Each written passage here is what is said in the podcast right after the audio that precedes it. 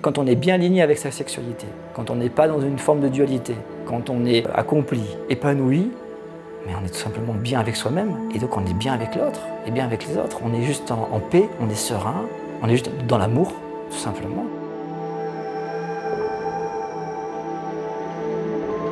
Loves, le podcast qui interroge les relations intimes et amoureuses. Épisode 9 Florent. Suite à ma dernière relation euh, couple, euh, j'ai eu une soif euh, d'exploration. J'avais envie de connaître davantage, enfin me connaître moi davantage dans ma sexualité et surtout aussi la sexualité de la femme. Et j'ai entamé une sexploration.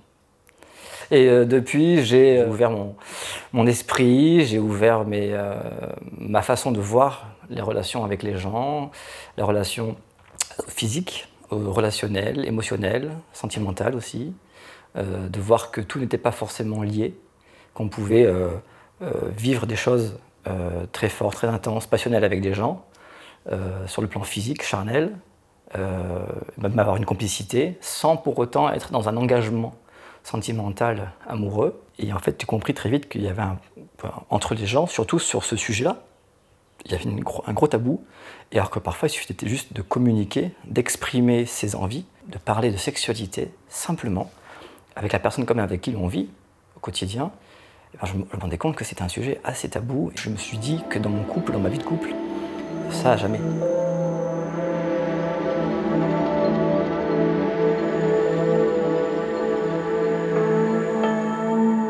Avec un partenaire, tester une sexualité un peu plus sacrée, c'est-à-dire une vraie connexion voilà, on n'était pas vraiment dans, dans le côté euh, purement masturbatoire, on va dire. Voilà. On était hyper actif, très actif, très fusionnel, très intense.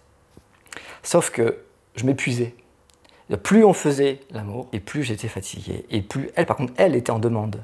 Et à un moment donné, il y avait presque un, écart qui se faisait. Cette peur que tout homme peut avoir euh, par son ego de dire ouais, mais s'il a une plus grosse que la mienne, mais s'il a fait plus jouir, etc.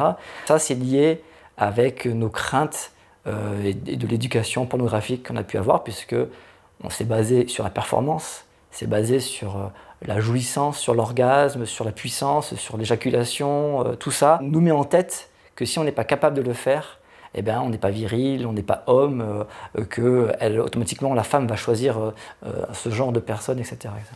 Je suis tombé sur un magazine féminin et dans un des témoignages, une femme explique qu'elle a joui toute une nuit entière etc. Et que le mec aussi a eu plusieurs orgasmes. Et là, je me dis, mais mince, comment c'est possible ça? Et je découvre euh, que donc, dans cet article, on parle du taoïsme. Je ne sais pas c'est quoi. Je tape sur Internet, je prends le premier bouquin, et ce bouquin explique rapidement euh, justement tout l'inverse de, la, sexualité euh, occidentale qui est basée sur la pornographie, sur l'éjaculation, la performance, la taille du sexe, etc. Et là, c'est plutôt basé, c'est vraiment un rapport énergétique. Et au contraire, on, ne se décharge pas, on se charge avec l'énergie sexuelle. C'est une rénourriture pour le corps, pour l'esprit, pour l'âme. Donc c'était vraiment deux écoles qui s'opposaient. Le porno qui prône l'éjaculation, là c'était on prône justement l'injaculation. C'est-à-dire qu'on garde cette énergie sexuelle tout en jouissant.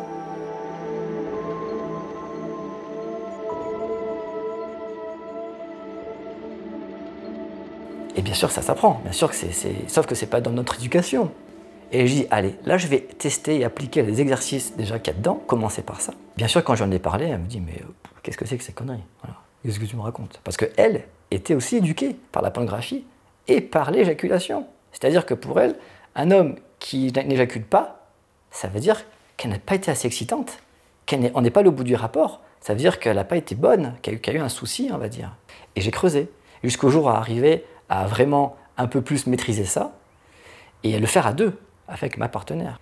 Et ça nous a ouvert vers une autre sexualité qu'on a le choix de là, j'ai envie de garder ça en moi et j'ai envie de, pouvoir prolonger cet instant de, plénitude euh, sans être déconnecté après, mais de continuer l'instant. Et on avait des orgasmes plus puissants. En fait, à chaque fois on se regarde et on se dit waouh, mais on va où à chaque fois là? J'étais super surpris du coup. Donc elle-même avait commencé aussi à adhérer finalement à sa manière à ça et avait compris que c'était pas une nécessité, un besoin absolument d'exploser, de déclencher la chose. et qu'au contraire, c'était bien de rester dans cet état.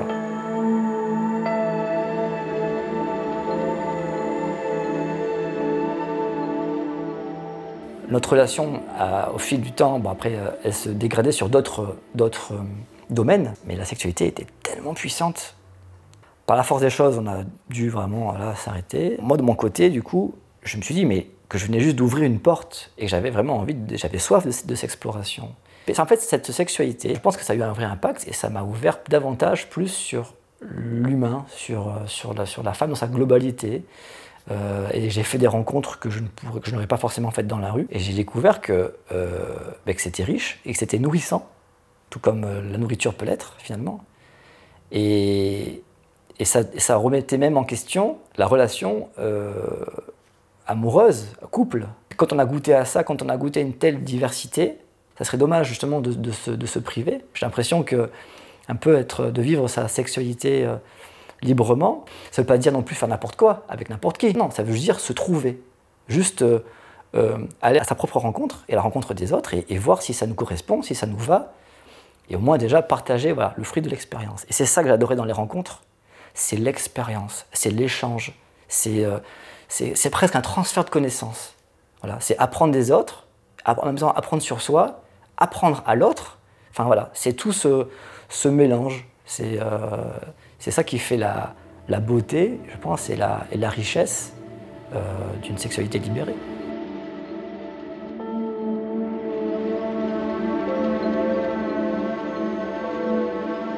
Aujourd'hui, sur le plan relationnel, euh, je me sens bien. Je me sens bien parce que tout simplement, je n'ai pas de manque. J'ai des besoins affectifs, des besoins sexuels, tendresse, euh, et j'ai la chance de pouvoir le partager avec des gens aussi qui sont dans ce, dans cette même, dans ce même état d'esprit. Maintenant, si je peux le partager avec euh, une complice, euh, peut-être une, ou une, amoureuse, je suis complètement ouvert et, et, si ça arrive, tant mieux. J'ai beaucoup à donner, énormément à donner. À ceux qui veulent, euh, j'aime aussi recevoir de ceux qui veulent donner, mais je ne suis pas à tout prix dans cette phobie de dire Oh, mais je suis tout seul, je suis célibataire. Mes manques sont, sont, sont comblés et je reste à l'affût de, de l'évidence. Et je saurai la reconnaître. Et, euh, au contraire, je l'ouvrirai grand les bras et euh, on vivra une très belle aventure. Mais s'il n'y a pas, il n'y a pas. Et ça ne m'empêche pas de vivre et de me remplir de différentes manières.